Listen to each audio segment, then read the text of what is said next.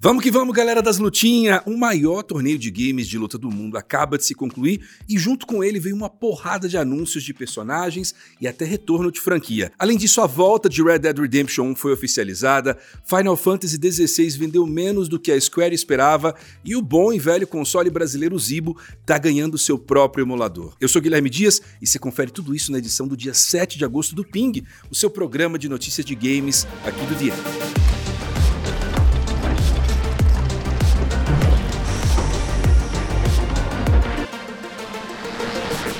Gente, nesse fim de semana rolou em Las Vegas a Evo 2023, o maior e mais tradicional evento de jogos de luta do mundo, reunindo ali jogadores de todo o planeta para competir em torneios de Street Fighter, Mortal Kombat, Tekken e mais um monte de jogos. A edição desse ano teve um recorde de mais de 9 mil competidores nas várias modalidades e foi o palco de grandes momentos, incluindo o jordaniano Angry Bird se tornando o primeiro vencedor do torneio de Street Fighter 6 e o adeus de Mortal Kombat 11 e Tekken 7 do evento, já que eles estão sendo substituídos por Mortal Kombat 1 e Tekken 8 para Evo 2024. Mas além dos campeonatos, a Evo também serve para os estúdios e publishers revelarem novidades do que vem por aí no mundo dos jogos de luta. Ano passado, a SNK anunciou uma sequência para Garou Mark of the Wolves, e agora, um ano depois, o jogo recebeu um novo trailer e um título oficial de Fatal Fury City of the Wolves, ou Fatal Fury, se você preferir.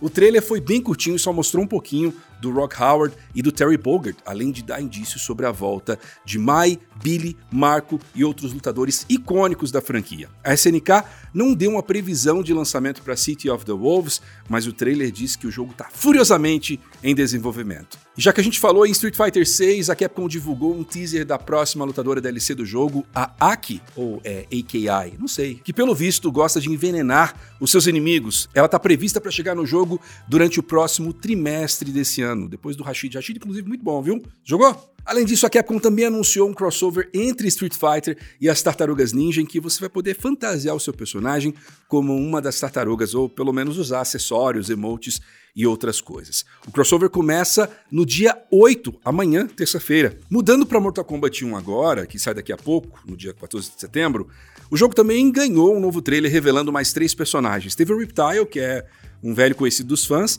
a Ashra, que é uma guerreira demoníaca com poderes angelicais que apareceu pela primeira vez lá no Deception, né, do PlayStation 2, e o Havik, um agente do caos que também estreou no Deception, aqueles Mortal Kombat que ninguém jogou, né? O Tekken 8 também anunciou mais dois personagens pro elenco, né? A primeira delas foi a lutadora inédita, ela é peruana e conhecida por Rainha do Café, o nome dela é Açucena, e também teve o Raven, que já apareceu no Tekken 6 e Tekken 5. E teve também novidades do Project L, o Projeto L, o jogo de luta do League of Legends, que ganhou um trailer revelando o quarto campeão do jogo, o Yasuo. Além dele, a Riot já anunciou a Ari e o Darius e o Echo. E para celebrar os 10 anos de Killer Instinct, a Microsoft anunciou que o jogo vai ganhar uma nova atualização especial que vai trazer melhorias ao matchmaking e ao suporte 4K no Xbox Series X. E para encerrar essa rodada de notícias sobre jogos de luta e para mostrar também a importância local do torneio Evo, o dia 6 de agosto agora vai ser considerado o Evo Day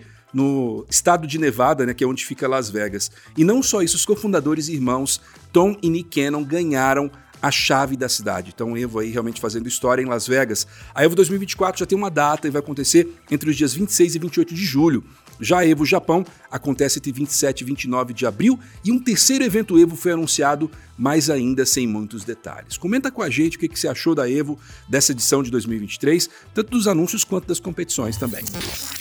E ó, gente, parece que o mistério envolvendo o retorno de Red Dead Redemption foi resolvido, mas pelo visto com más notícias para quem esperava uma remasterização, um remake ou algo do tipo. Isso porque a Rockstar anunciou que o primeiro Red Dead Redemption vai ganhar uma versão para PlayStation 4 e Nintendo Switch.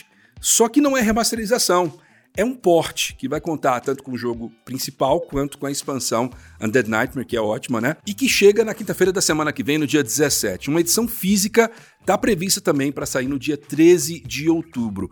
É curioso que o Xbox é, não esteja nesse anúncio, né? Mas vale lembrar que a versão de Xbox 360 do jogo ela é retrocompatível com o Xbox One e Xbox Series o que não é o caso do PlayStation 3. Né? Então hoje mesmo você pode comprar para Xbox o Red Dead Redemption 1. Enfim, de novo, é meio triste para quem estava esperando uma remasterização para os novos consoles, né? Ou mesmo um remake usando o motor gráfico do Red Dead Redemption 2. A gente espera que pelo menos os portes não sejam tão desastrosos quanto os do GTA Trilogy, né? Que na verdade foi um remake. E a gente fica meio triste também, porque cadê a versão de PC, né? Que há tanto tempo os fãs estão pedindo. E a gente precisa lembrar né, que Red Dead Redemption 1 não saiu para PC na época. Fica aí o pedido para Rockstar. Olha, Final Fantasy XVI dividiu opiniões, teve gente que amou, teve gente que odiou, mas as vendas, elas não atingiram exatamente os números que a Square Enix estava esperando. Durante uma conferência com analistas e investidores, o presidente da empresa, o Takashi Kiryu, disse que as vendas do jogo não bateram as altas expectativas. Ele cita a taxa de compra do PlayStation 5 como um possível fator de vendas mais baixas. Em julho, a Square Enix tinha citado que o jogo vendeu 3 milhões de unidades e que estava com um desempenho muito forte nos seus primeiros dias, né? Lembrando que o Final Fantasy XVI ele é exclusivo do PlayStation 5, mas ele deve ganhar uma versão no PC em algum momento e com certeza a Square Enix vai querer mais cedo, né, para aumentar essas vendas. Se tiver saído, né, no Xbox, no Switch, no Zibo, não tinha acontecido esse tipo de coisa.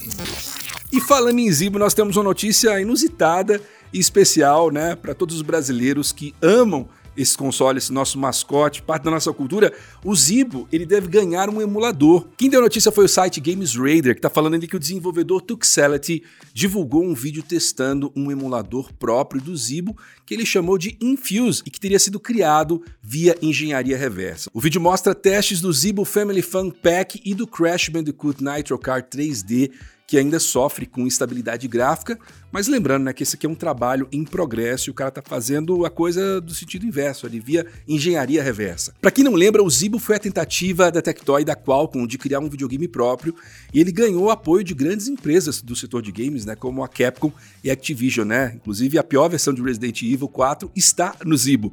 Mas não deu muito certo.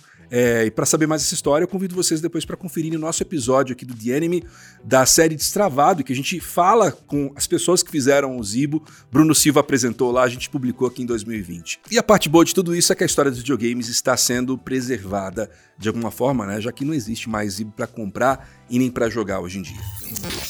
E antes de encerrar o programa, vamos para os aniversários do dia 7 de agosto, começando por um jogo que eu gosto bastante, que está completando 10 anos hoje, Brothers: A Tale of Two Sons, jogo que saiu originalmente lá no Xbox 360, depois foi portado para várias plataformas.